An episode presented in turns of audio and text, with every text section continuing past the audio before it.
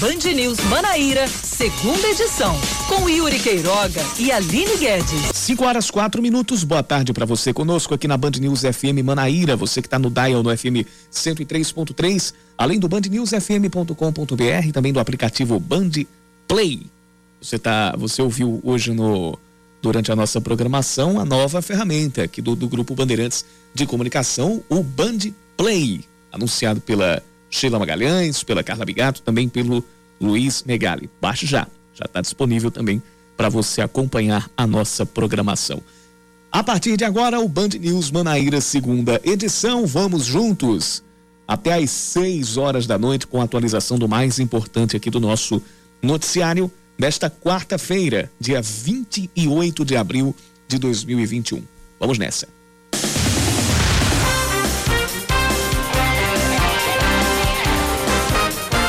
O principal suspeito de matar Patrícia Roberta vai aguardar o julgamento no presídio do Roger, aqui em João Pessoa. A decisão foi da juíza Virgínia de Lima Fernandes, da vara de execução de penas alternativas de João Pessoa, após audiência de custódia realizada hoje aqui na capital, hoje à tarde. Jonathan Henrique Conceição dos Santos, de 23 anos, vai responder pelos crimes de feminicídio e ocultação de cadáver o corpo de Patrícia, que tinha 22 anos de idade, foi encontrado ontem de tarde num matagal por trás do condomínio onde Jonathan mora e para onde Patrícia veio após sair de Caruaru. Um amigo de Jonathan, Marcos Melo dos Santos, foi liberado, mas também deve responder por esconder um procurado pela polícia. Duas leis que instituem no calendário oficial de eventos da Paraíba a inclusão de campanhas pelo fim da violência contra a mulher são publicadas na edição de hoje do Diário Oficial do Estado. Ambas são de proposta ou de autoria da deputada estadual Camila Toscano, do PSDB. Uma delas institui o Dia do Laço Branco, que é celebrado no dia 6 de dezembro, data que marca o Dia Nacional de Mobilização dos Homens pelo fim da violência contra as mulheres. Também passa a integrar o calendário de eventos a campanha Não é Não, já conhecida no Carnaval e que também estará no período junino aqui na Paraíba. A Paraíba vai iniciar até o fim de maio, ou deve iniciar até o fim de maio, a vacinação de grávidas e mulheres com até 45 dias de pós-parto contra a Covid-19. A estimativa é do secretário estadual de Saúde, Geraldo Medeiros. Ontem, o Ministério da Saúde decidiu incluir este público no grupo prioritário de imunização. De acordo com o secretário, grávidas e puérperas têm tido complicações, principalmente de trombos. Dados da secretaria apontam que somente este ano 11 gestantes morreram em decorrência da Covid-19.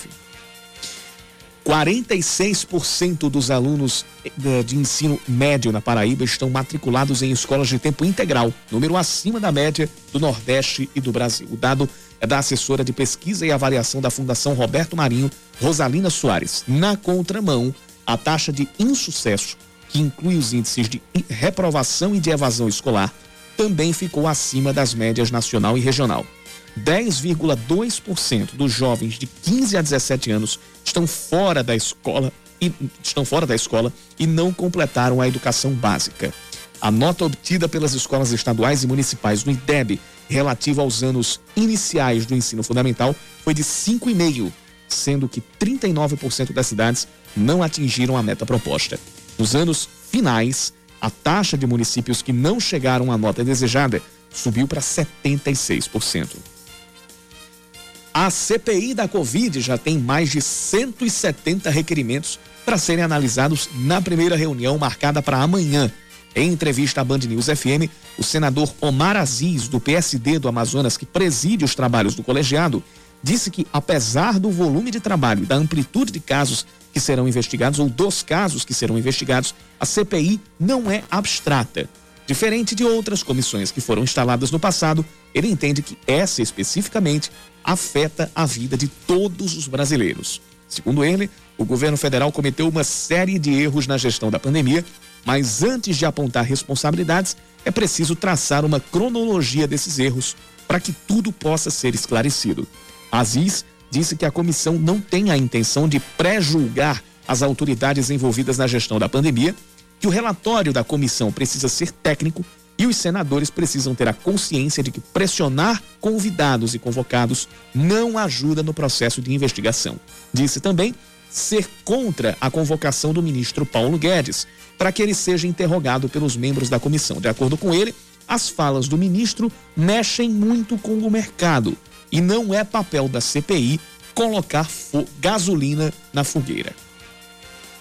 Logo mais, às 8 da noite, começa a terceira rodada do Campeonato Paraibano, com a partida entre São Paulo Cristal e 13. O jogo seria no estádio Carneirão, em Cruz do Espírito Santo, mas no início da tarde, a Federação Paraibana de Futebol confirmou a transferência para o Almeidão, aqui em João Pessoa. O documento da FPF informa que o pedido de mudança foi feito pela diretoria do São Paulo Cristal, alegando que o gramado do estádio Carneirão estava prejudicado pelas fortes chuvas. No documento de hoje, no jogo de hoje, perdão, o 13 deve ter até quatro estreias. O volante Wesley, que vem do sub-20 do Santa Cruz, o meia Haulisson, ex-Timbaúba de Pernambuco, o atacante Lucão, que jogou na base da Chapecoense, e o meia atacante Romildo Vitor, que vem do futebol marroquino e é sobrinho do pentacampeão mundial Rivaldo, que venceu uma vez o prêmio de melhor jogador do mundo. Agora são 5 da tarde, 10 minutos, 5 e 10. Hora de mais um Band News Manaíra, segunda edição. E você participa conosco, mandando sua mensagem para o nosso WhatsApp. 991 11 9207. 991 11 9207.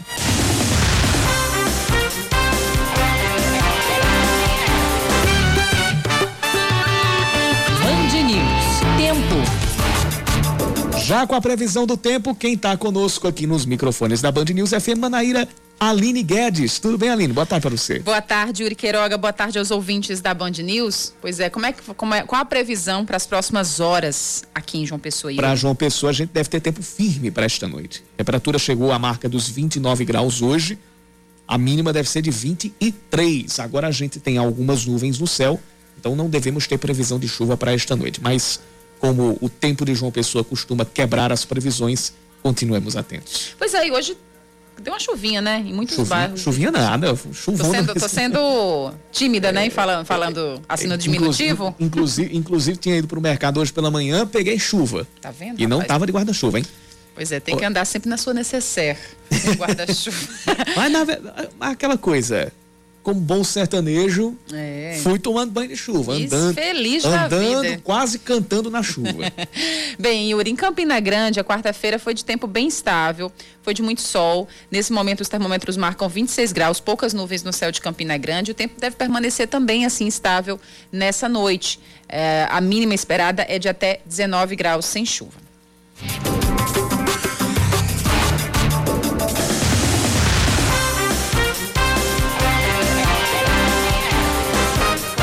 Aí eu fui falar aqui em relação ao reforço que o 13 apresentou e que deve jogar hoje, que é o Romildo. Na verdade, é, lá no 13 vai ser chamado mais de Vitor mesmo. É o Romildo Vitor Gomes Neto, que é sobrinho do Rivaldo. Lá no, no 13 vai atender mais pelo nome de Vitor. É... Aí o Ricardo Santos aqui nos lembra, nostalgia de uma época que tínhamos na seleção jogando no mesmo time. Rivaldo, Ronaldo, Ronaldinho Gaúcho, Kaká. Esse tempo não volta mais não. Infelizmente. Eu acho difícil um dia voltar algo parecido com a... Com, a, com aquele tempo. Pois é. E não só aqueles, né? Porque se você for olhar para a defesa, você tinha Lúcio, tinha Roberto Carlos, tinha Roque Júnior, tinha Dida voando, Marcos, quando foi jogar a Copa do Mundo, fez a Copa da vida dele. É, enfim. Vou nem falar que senão chora aqui. Nosso WhatsApp, 991 11 9207, 991 11 9207. Bom, como você ouviu agora há pouco, uh, aqui no início da, da, da no início do Band News Manaíra, segunda edição, é, saiu, terminou agora há, alguns minutos, há pouco menos de uma hora, o, a audiência de custódia é, do principal suspeito de matar a jovem Patrícia Roberta, o Jonathan Henrique Conceição dos Santos, de 23 anos. Ele tinha sido preso ainda ontem à noite, junto com um amigo dele, Marcos Melo dos Santos. Os dois foram, foram detidos, foram levar, levados uh, ah, para a central de polícia. E hoje o, o Jonathan Henrique foi submetido à audiência de custódia que definiu que ele vai ficar em prisão eh, preventiva e já vai uh, descer para o presídio do Roger. Essa decisão foi, apoio, foi no final da audiência de custódia hoje, foi conduzida pela juíza da Vara de Execução de Penas Alternativas, Virgínia de Lima Fernandes. Ele vai aguardar um julgamento preso e vai responder por uh, feminicídio e também por ocultação de cadáver. Como a gente também trouxe no início do jornal, Marcos Melo dos Santos é, deve, deve responder por ter escondido em casa a Jonathan, que era um procurado naquele, na, na hora que os dois foram encontrados. Jonathan já estava na condição de, de procurado pela, pela polícia. Então, mesmo em liberdade, ele deve responder por isso. Ah, o corpo de Patrícia foi encontrado ontem à tarde, lá no conjunto Novo Geisel, por trás é, do condomínio, onde, o, do prédio onde o, o Jonathan mora, e já estava em um avançado estado de decomposição, como contou a perita Amanda Mello, que inclusive conversou conosco ontem aqui no Band News Manaíra, segunda edição. Uh, a cobertura desse caso você vai continuar acompanhando nos próximos dias, tanto aqui na Band News FM Manaíra quanto na TV Band Manaíra. Inclusive, esse foi um dos assuntos da estreia hoje do Brasil Urgente Paraíba, com o Cacá Barbosa. Terminou agora há pouquinho e vai, vai ao ar sempre de segunda a sexta, das quatro às cinco da tarde na TV Band Manaíra. A gente vai continuar acompanhando esse caso.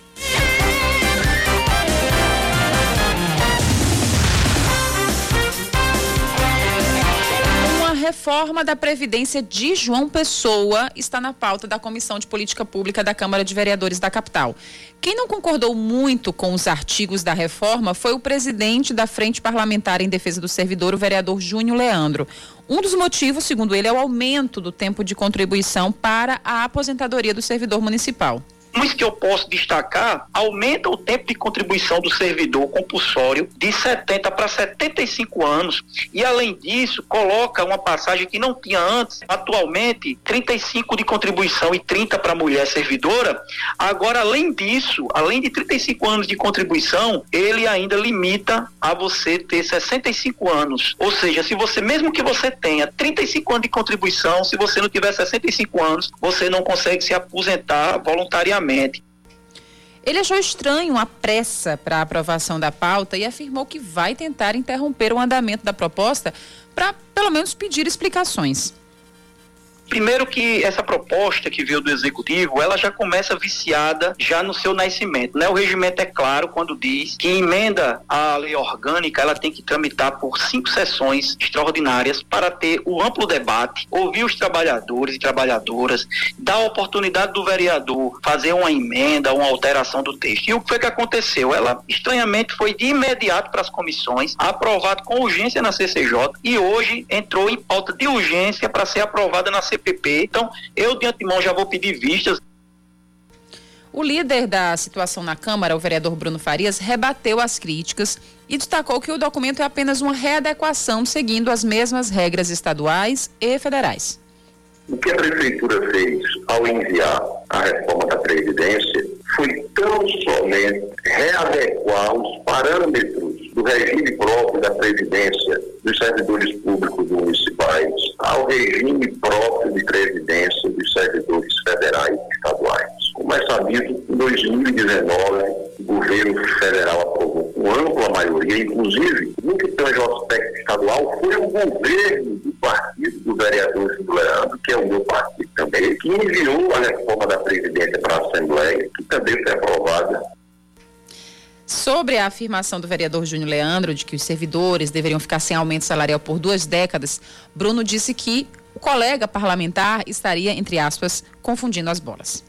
O vereador confunde aios e bugaios. Uma coisa é esse tópico. Outra coisa completamente diferente é a disciplina do regime próprio de previdência dos servidores públicos efetivos da Câmara Municipal de João Pessoa. E um assunto não se confunde com o outro. Portanto, fica até difícil de se comentar a respeito de temas tão díspares, não se comunicam, não têm em comum. Os fatos são absolutamente diferentes daquilo que falou o vereador.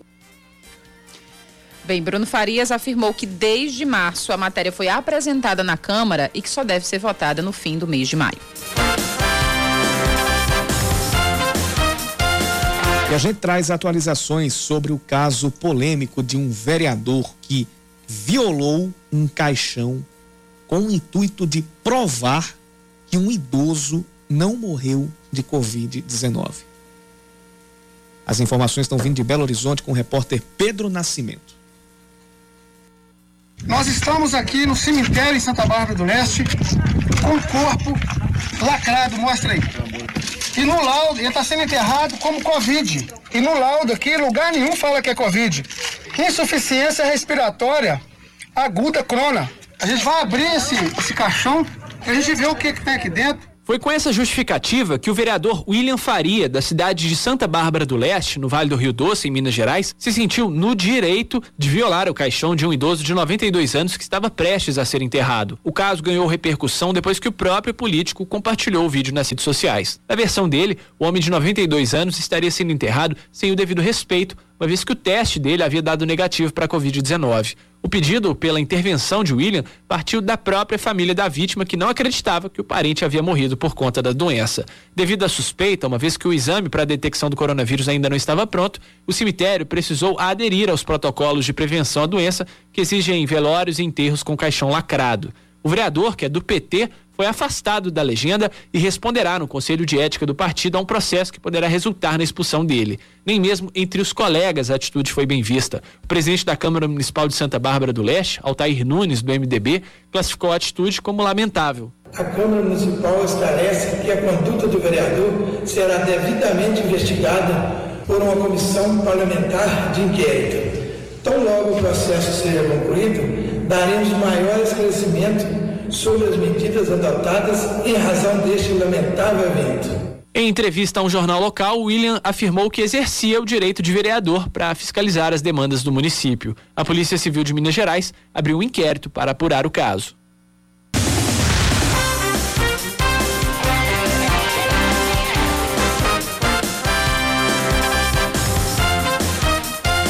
Estamos de volta às 5 da tarde, 23 minutos. 150 cidades da Paraíba entram em situação de emergência decretada pelo governo do estado por causa dos efeitos da seca. O documento assinado pelo governador João Azevedo justifica que, entre aspas, as chuvas não foram suficientes para a recarga dos mananciais, caracterizando assim um desastre que vem exigir a ação do poder público estadual. O decreto vale por 180 dias. Recentemente, o monitor das secas, um indicador que pertence à ANA, Agência Nacional das Águas, apontou que todo o estado da Paraíba está em seca, de leve a moderada. O maior São João do mundo em Campina Grande será com os shows transmitidos via internet para evitar aglomerações por causa da pandemia da Covid-19. O anúncio feito hoje pelo prefeito Bruno Cunha Lima também incluiu o casamento coletivo, que será a exceção acontecendo de forma híbrida, a exceção pelo menos até agora. Porque, de acordo com a assessoria de comunicação da prefeitura, a realização de outros eventos com presença limitada de público não está descartada. A lista de atrações, ao menos para os shows online, ainda não foi divulgada. A pandemia tirou o emprego de mais de 12 mil trabalhadores do setor de alimentação na Paraíba desde março do ano passado. De acordo com a Associação Brasileira de Bares, Restaurantes e Similares da Paraíba, o fato se deve principalmente às restrições impostas pelo poder público. Para o presidente da Abrazel, Arthur Lira, o cenário ainda não é animador, mas a esperança surge com a vacinação em massa da população e o consequente recuo da pandemia. Dados da Associação Nacional de Restaurantes apontam que em todo o Brasil, mais de 70, 60, perdão, 60% dos estabelecimentos de alimentação promoveram demissões, atingindo entre 600 e 800 mil trabalhadores. Já foi publicada no Diário Oficial da União a medida provisória editada pelo presidente Jair Bolsonaro que institui o novo programa emergencial de manutenção do emprego e da renda. Na prática, as empresas agora podem reduzir a jornada de trabalho dos funcionários para reduzir os efeitos econômicos da pandemia. A jornada pode ser reduzida em 25, 50, 70% ou até mesmo totalmente. O texto autoriza que o crédito para garantir essa medida provisória seja descontado da meta fiscal. Essa e outras outra medida, porque no caso foram duas medidas provisórias, uma que, que concede este essa essa autorização e outra que concede um benefício ali na ordem de e cinquenta reais e aí sim este benefício é, pode ser bancado descontando da meta fiscal. O Meia Birungueta pega dois jogos de suspensão em competições nacionais por ter xingado a arbitragem durante a Copa do Nordeste. O episódio aconteceu na derrota para o Salgueiro por 1 a 0, ainda no fim de março, e o, julga, e o jogador foi julgado no Superior Tribunal de Justiça Desportiva. E com isso ele vai perder os dois primeiros jogos do Galo na Série D do Brasileirão. O Meia Birungueta do 13, que joga hoje contra o São Paulo Cristal. Essa suspensão vale apenas para competições CBF, não vale para o Campeonato Paraibano. No Paraibano ele pode jogar normalmente. Mas quando começar a Série D, os dois primeiros jogos do 13, ele estará fora.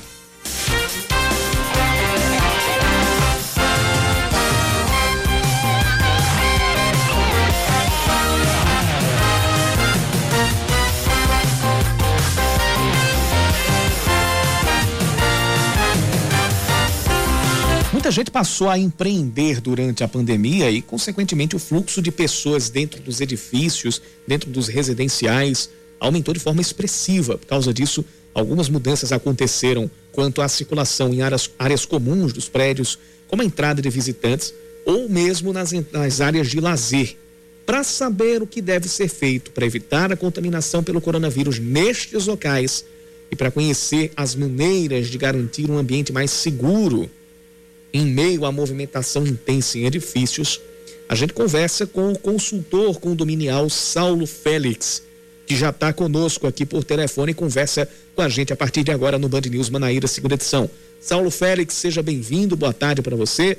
Primeiro de tudo, o básico: quais são as principais normas que os condôminos precisam obedecer em relação à prevenção contra a Covid-19 e aí a circulação dentro dos edifícios. Boa tarde, Saulo. Muito boa tarde, Yuri. Boa tarde, Aline. Boa tarde aos ouvintes da Band News FM Paraíba.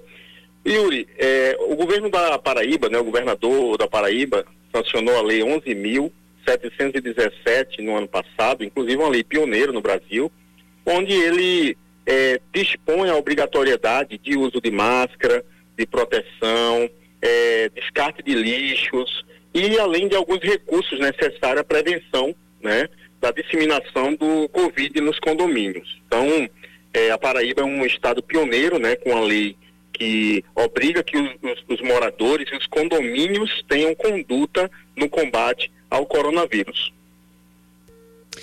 Bem, Saulo, é, nesse entra e sai de pessoas, como a gente explicou, né, antes de, antes de convidá-lo para entrar aqui nessa conversa, que tem aumentado bastante, né, com o fato de que muita gente está empreendendo, está trabalhando é, na sua própria residência, sua residência é agora também o seu escritório, o seu local de trabalho. Então esse entra e sai de gente, né, dentro dos edifícios e residenciais aumentou muito.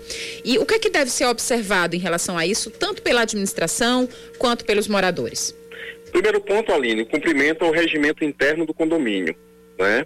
Os, os condomínios edilícios, eles são exclusivamente para moradia a atividade é, que a gente chama de home office, ela é permitida, mas em alguns casos, como venda de, de produtos e prestação de serviços dentro das unidades, dificilmente pode acontecer. Sendo que, com o, o, o, o aumento da pandemia e as pessoas ficando cada vez mais desempregadas, de fato, em alguns condomínios, as, os, os moradores passaram a empreender. Então, o maior cuidado é primeiro, controle no acesso ao condomínio e disponibilização de álcool e gel e, claro, aferir a temperatura de quem entra no condomínio para realizar qualquer tipo de visita. E quais são as recomendações para uso de piscinas, academias, essas áreas comuns né, do, dos prédios, dos, do, dos residenciais, é, em relação, logicamente, à contenção da Covid? Aline, é engraçado porque quando o, há um novo decreto do governo do estado ou da prefeitura, os moradores vibram nos grupos de WhatsApp dos condomínios, né, para poder utilizar da piscina, da academia com maior liberdade. Só que o síndico ele tem autonomia para nortear, para controlar esse, essa utilização. Então, de uma forma geral, os síndicos aqui no estado da Paraíba têm feito eh, algumas reservas para utilização. Por exemplo, liberando a academia para apenas uma família num determinado horário, liberando é, a piscina para uma ou duas famílias mediante agendamento. Já os salões de festas, né, que antes eram liberados, estão na sua quase totalidade proibidos de utilização. Na, nas situações de irregularidades, é, quem é que deve fiscalizar? Como é que as denúncias devem ser feitas? Cabe ao síndico, né, tomar as providências cabíveis em relação ao condomínio. Então, quando um condômino ele está sem máscara, por exemplo, no condomínio, é, o síndico pode notificar esse condômino e multar se for o caso. Então, é, essa, essa é a ação. É o que é que eu tenho visto? Que os próprios moradores têm colaborado com essa fiscalização. Porque ninguém quer contrair o coronavírus. Então, quando o morador ele detecta um determinado condômino sem máscara, não é? ele automaticamente já comunica na portaria, o porteiro vai lá, comunica ao síndico, o pessoal abre o chamado, lança em livro de ocorrência e geralmente, quando acontece da, de, do, desse mesmo morador reincidir, aí vem para as sanções disciplinares é, que estão previstas no regimento interno dos condomínios. Bem, Saulo, uma outra pergunta assim que é muito é, comum aqui, sempre que a gente traz algum tema sobre é, problemas condominiais. É, muita gente está de home office, muita gente permanece trabalhando em casa ou teve que né, se desdobrar nessa pandemia, é, se reinventar, está trabalhando, está empreendendo, enfim, está trabalhando dentro de casa e é o que acontece. Geralmente tem, existe um horário para barulho, né? Para, enfim, para evitar poluição sonora, né, no, no condomínio. Mas geralmente isso só acontece à noite ou nas primeiras horas da manhã. O que que acontece? Muita gente está em casa lá trabalhando e às vezes tem barulho de criança, né, brincando, barulho de, de reforma no, no apartamento e quem está trabalhando em casa se sente prejudicado. Tem como encontrar um bom senso e equilíbrio entre isso, nessa situação assim, que é atípica que a gente está vivendo? Você acabou de dar a resposta. O bom senso é o melhor caminho. Eu concordo contigo, Aline, porque é, no, durante a pandemia houveram também um aumento considerável no, no índice de problemas entre moradores. E o barulho realmente tem sido uma grande causa deles. Então, nesse momento, o bom senso é o melhor caminho. É, muitos moradores nos procuram reclamando de barulho de obra, só que o condomínio segue aquilo que a legislação determina. Quando o decreto do governo do estado proibiu a construção civil, então as reformas também ficaram paradas. Em relação à obra é muito complexo, porque algumas são para retirada de piso, é, instalação de ar-condicionado, o pessoal vai utilizar a furadeira e de fato incomoda os moradores que estão abaixo e acima né, dessa unidade. Mas o bom senso é o melhor caminho. Eu acho que a comunicação, a boa comunicação assertiva por parte do síndico, da administração condominial dos moradores, evitam aí esses problemas. Existe até uma, uma é, uma lista de reclamações, né, com C, né? Cachorro, criança, carro, cano e calote. Rapaz, eu trouxe uma nova aí para o mercado condominial que o pessoal no Brasil todo já está pegando, que é os 3S, né, que o síndico precisa ter. Saco, sorte e saúde. Precisa ter saco porque é problema o dia todo. Tem saúde porque se não tiver, vai para cima de uma cama. E tem que ter sorte também de ter moradores amigos, parceiros que gostem de colaborar. É verdade. Saulo, só para a gente concluir, para a gente. É, como é que eu posso dizer? Orientar bem os nossos ouvintes. Tem muita gente que mora aqui em condomínio de uma pessoa. Você falou, tudo bem, para qualquer situação é, de, de desavença ou de problema, de conflitos em prédios, é preciso ter bom senso, principalmente numa situação dessa, em que todo mundo está em casa, né? A maioria das pessoas está em casa. Mas é, caso haja algo que o, que, que o morador ele queira relatar, ele queira documentar para o síndico, de que forma ele pode fazer essa documentação? De que forma ele pode fazer uma denúncia de caso provar, por exemplo, que o vizinho está fazendo barulho demais, né? Está perturbando demais, ou qualquer outro problema, ou até um desrespeito às normas para evitar a Covid-19 dentro dos condomínios. De que forma ele precisa documentar isso para o síndico? Ele documenta através de um livro de ocorrência, que na maioria dos casos fica na portaria. Então ele vai lá, coloca a data, o nome dele e relata o problema, não é? Nesse livro de ocorrência, um livro de documento. É, tem uma outra situação que está sendo muito utilizada e eu talvez tenha até é, é, é trazido aí alguns resultados. São os grupos de WhatsApp. Então tem morador que ele filma o, o, o problema, né, em detrimento de outro, e vai lá e joga no grupo de WhatsApp. Então, isso aí faz, na maioria das vezes, que a pessoa ela fica até envergonhada e deixa de fazer aquele, aquela indisciplina dentro do condomínio. Mas o meio legal é o livro de ocorrência. Então vai lá, registra o problema e assim, se o síndico ele não tomar providência, procura o conselho consultivo. Procura o conselho consultivo, porque esse aí vai poder dar também um suporte para que esse problema seja resolvido.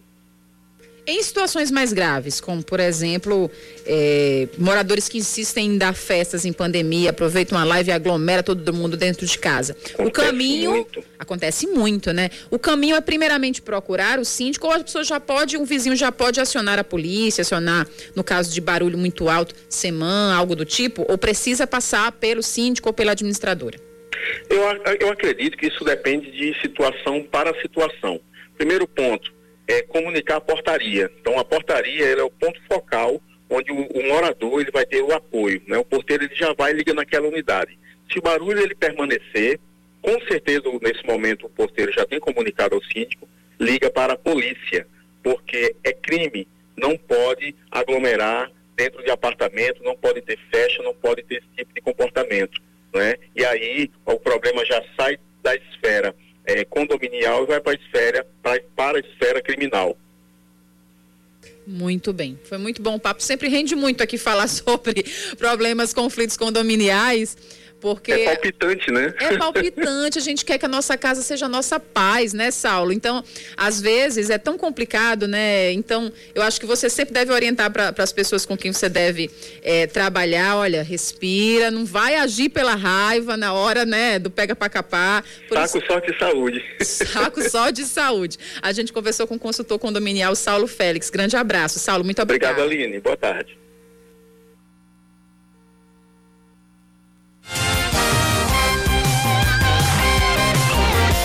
Antes da gente ir para o intervalo, tem participações aqui no WhatsApp. O ouvinte Ivanildo está nos, nos mandando mensagens aqui e a gente, inclusive, já está já tá apurando essa demanda. E o ouvinte Fred dos Bancários diz o seguinte: em, Boa tarde, Uri Aline.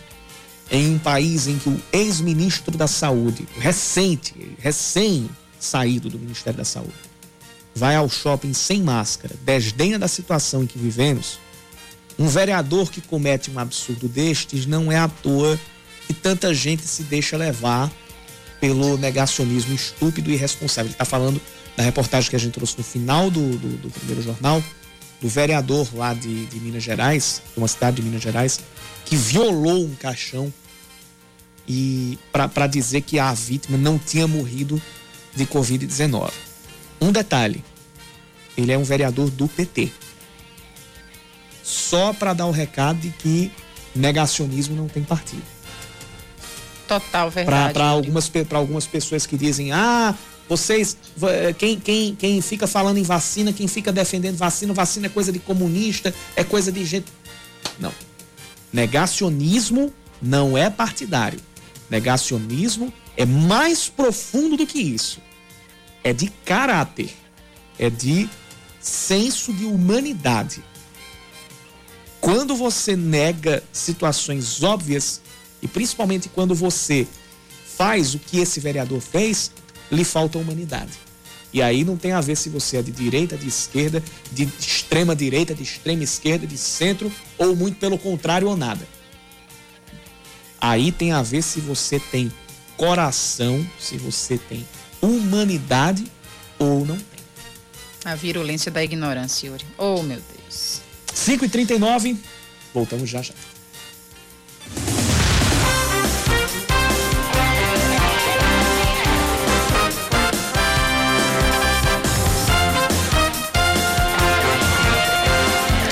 Estamos de volta, 5 da tarde, 41 minutos. A ocupação de leitos de UTI por pacientes com casos graves da Covid-19 cai para 47% na Grande João Pessoa, mas registra aumento em Campina Grande, chegando a 61%. Em todo o estado, o índice de ocupação de leitos está em 51%. Nas últimas 24 horas, 1.228 casos do coronavírus, 1.228 novos casos do coronavírus foram confirmados com 18 mortes. A UFPB está entre as duas mil melhores universidades do mundo de acordo com a classificação do World University Rankings 2021-2022. O índice ocupa uh, ou coloca a Universidade Federal da Paraíba em trigésimo lugar no Brasil e na posição 1230 em todo o mundo, o que representou uma subida em relação ao ranking anterior. As três melhores universidades mundiais são as, as americanas Harvard, MIT, que é o Instituto de Tecnologia de Massachusetts, e Stanford. No Brasil, a liderança é ocupada pela USP. A classificação do desempenho acadêmico das universidades leva em conta as áreas de qualidade da educação, empregabilidade dos alunos egressos, qualidade do corpo docente e desempenho das pesquisas que foram realizadas. A partir de sábado, a linha 203 do ônibus passa a circular, atendendo ao bairro também de Mangabeira 7. O ponto de partida e chegada será o terminal perto do prédio da Contax segundo a Superintendência de Mobilidade Urbana de João Pessoa, a CEMOB. De lá, vai seguir pela rua Prefeito Luiz Alberto Moreira Coutinho, a rua do Garrafão, e depois entra na rua Creuza Campos de Vasconcelos até a Josefa Taveira, que é a principal de Mangabeira.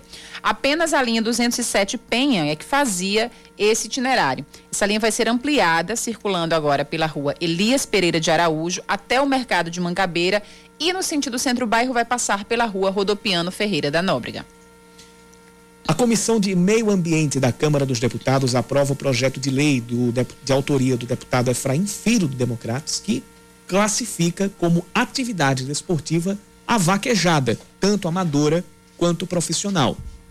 A proposta define que a vaquejada consiste em competição pública na qual é julgada a habilidade do atleta em dominar o animal com destreza e perícia. Efraim Filho, que também é líder do Partido do Democratas, na Câmara, estabeleceu regras de proteção à saúde e à integridade física dos animais, abrangendo desde o transporte do animal à montaria. A proposta agora deve ser analisada em caráter conclusivo pelas comissões de esporte e de Constituição, Justiça e Cidadania da Câmara. O ministro Marco Aurélio Melo, do Supremo Tribunal Federal, determina que o governo federal tome as providências para realizar o censo demográfico. A decisão em caráter liminar atendeu um pedido feito pelo governo do Maranhão. A Procuradoria-Geral do Estado do Maranhão disse que o cancelamento do censo traz consigo um imensurável prejuízo para as estatísticas do país. Ao atender o pedido, Marco Aurélio Melo criticou o corte de verba destinado à pesquisa por ocasião da aprovação do orçamento.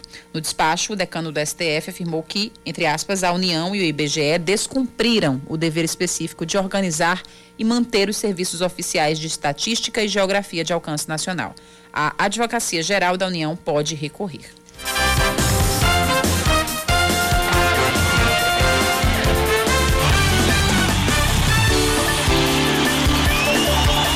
Vou rapidamente aqui uh, trazer aqui a trilha de esportes, porque nós já estamos aos 42 minutos do segundo tempo, pela semifinal da Liga dos Campeões da Europa. E o Paris Saint-Germain não levou a virada do Manchester City? Marquinhos tinha aberto aqui o placar aos 15 do primeiro tempo. Mas no segundo tempo, De Bruyne e Marres viraram e o City está vencendo o Paris Saint-Germain por 2 a 1 fora de casa, no Parque dos Príncipes, pela partida de ida da Liga dos Campeões da Europa. A Liga dos Campeões já nos ensinou que um time que vence fora de casa não está totalmente classificado. Um time que vence na ida fora de casa não está totalmente classificado. Aconteceu isso em 2000 e na temporada 2018-2019. O Ajax venceu o Tottenham fora de casa por 1 a 0 e no jogo da volta em casa abriu 2 a 0 e levou a virada com o Lucas fazendo 3 a 2 e o Tottenham passou para a final. Então, é um campeonato que nos ensina que não é no primeiro jogo que se decidem as coisas.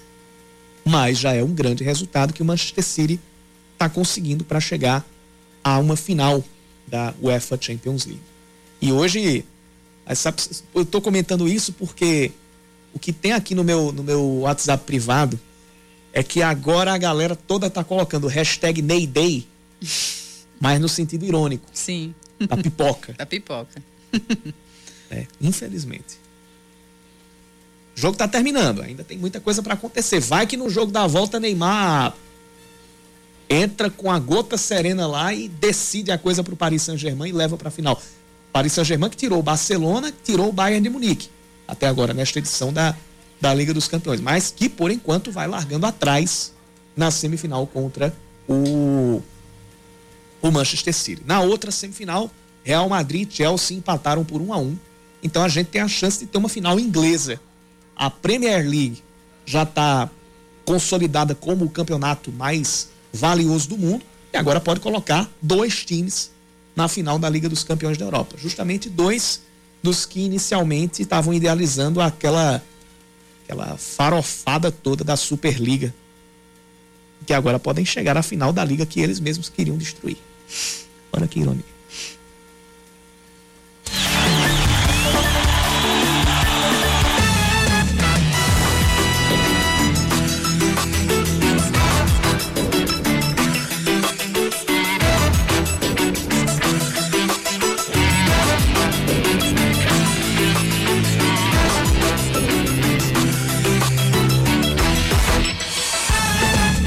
tentando pegar aqui a, aquela, aquela, aquele trechinho que a gente traz com aquele, é, aquele, aquele forró bem.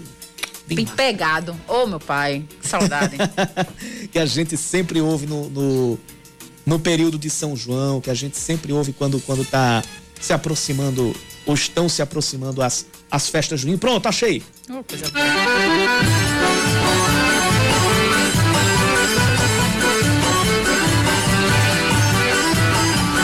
Só que tem um, tem um sonzinho ainda melhor.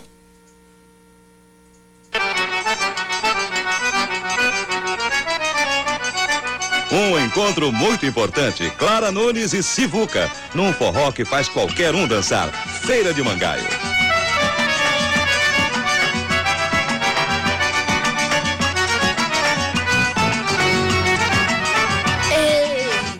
Sivuca, velho. Deus. Por que, que a gente tá tocando Sivuca?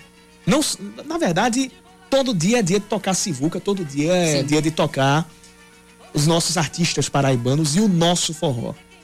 Mas agora a gente tem uh, um motivo além, que foi, a, a, foi sancionada na semana passada uma lei que institui o Dia Nacional do Sanfoneiro, em homenagem a Sivuca, ao nosso Severino Dias de Oliveira, o nosso eterno e saudoso Sivuca. A lei é de autoria do ex-senador paraibano Efraim Moraes, do DEM, e o dia passa a ser celebrado anualmente em 26 de maio, que é o aniversário de Sivuca, natural de Itabaiana, aqui no Brejo.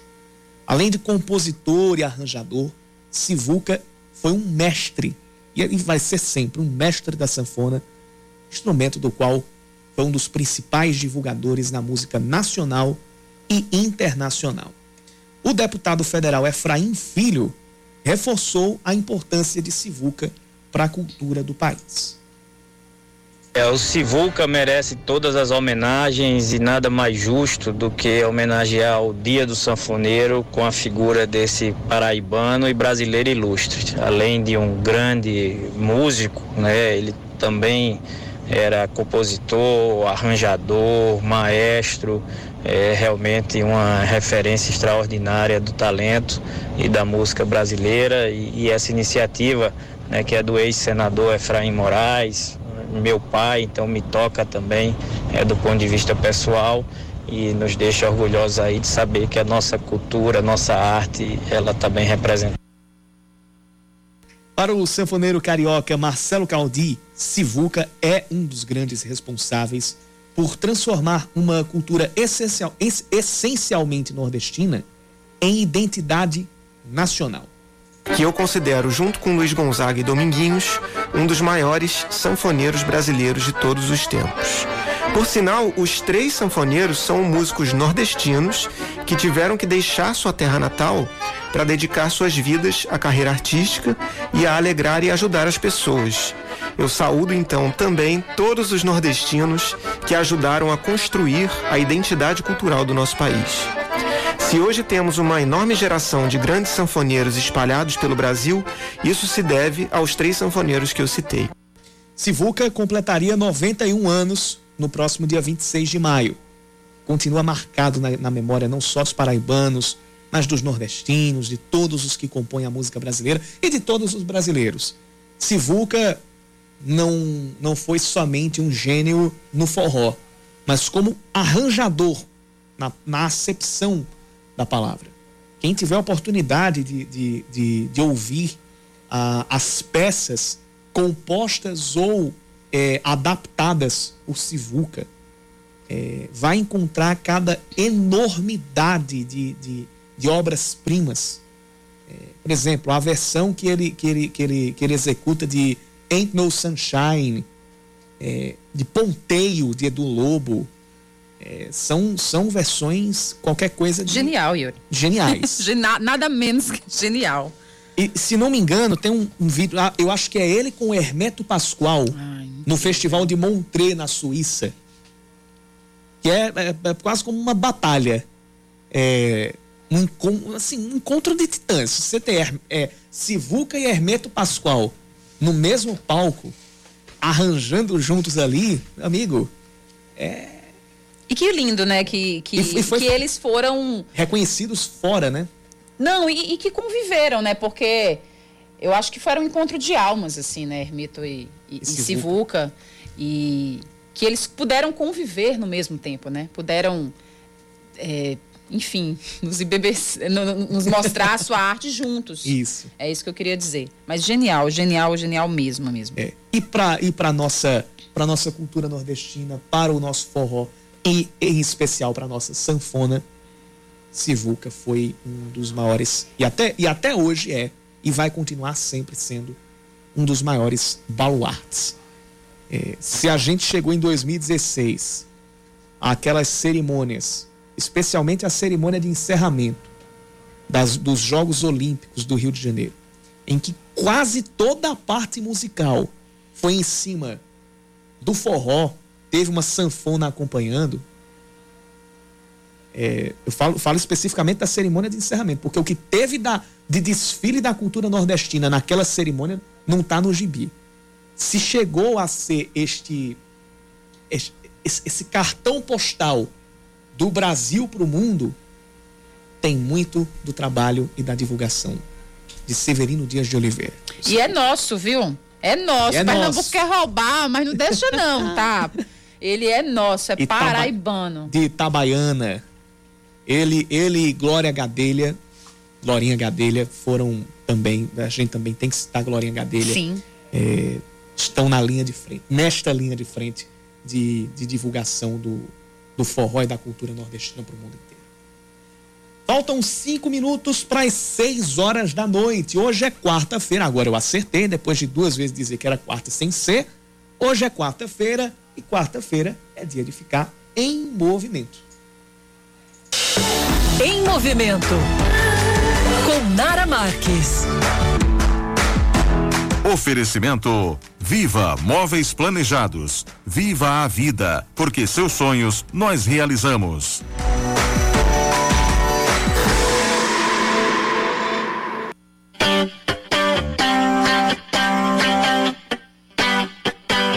Meus amores. Será que alguém aqui tem vontade de trocar o desodorante para prevenir o famoso CC por uma forma mais natural, mais fácil, mais barata e o principal, muito mais saudável? Então fica esperto que eu vou te ensinar na coluna Em Movimento de hoje essa técnica. Pois é, gente, o responsável e que vai te ajudar nessa é o limão. Ele é um agente antibacteriano e antisséptico poderoso e que usado de forma correta e com cuidados pode fazer você dar eternamente adeus ao uso de desodorante. E diga-se de passagem que é uma bomba química que colocamos em contato com o nosso corpo. Então bora lá. Você vai cortar o limão ao meio e colocar diretamente nas axilas durante 10 minutos.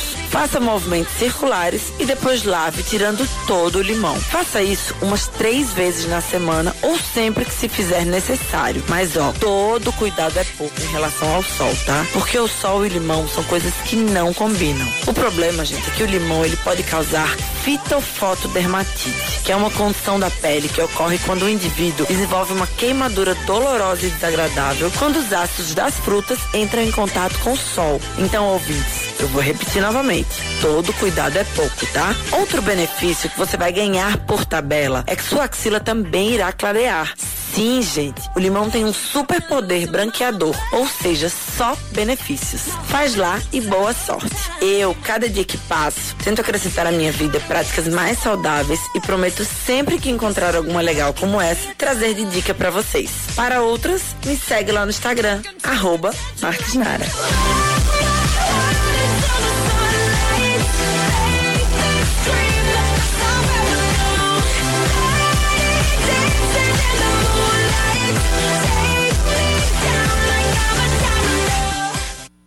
O iníciozinho da coluna, é, eu já tava, eu tava pensando que sabe qual, qual música que, que ia tocar? Money for Nothing, de Dire Straits. Vamos terminar com Dire Straits? Eu vou só colocar aqui no, no, no, ponto, mas quando, quando tocou o primeiro riff de guitarra ali, eu disse, opa, Dire Straits? Mas não, não era não, era, era outra era outra música, outra trilha sonora para a coluna de Nara Marques, que você acompanha sempre aqui no Band News Manaíra, segunda edição, às segundas, quartas e sextas. Além, claro, é...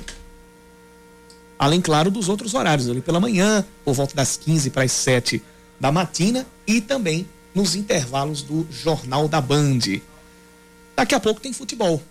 A gente vai ter transmissão, a gente vai ter, vai ter futebol rolando hoje com taça é, Libertadores da América, com, com, com o Campeonato Paulista também é, sendo realizado nesta noite. Daqui a pouco o Reinaldo Azevedo tá chegando com mais uma edição de O É da Coisa. Tá no ponto Ai, já. vamos, Yuri. Valeu. Não trave não, computador. É, acho que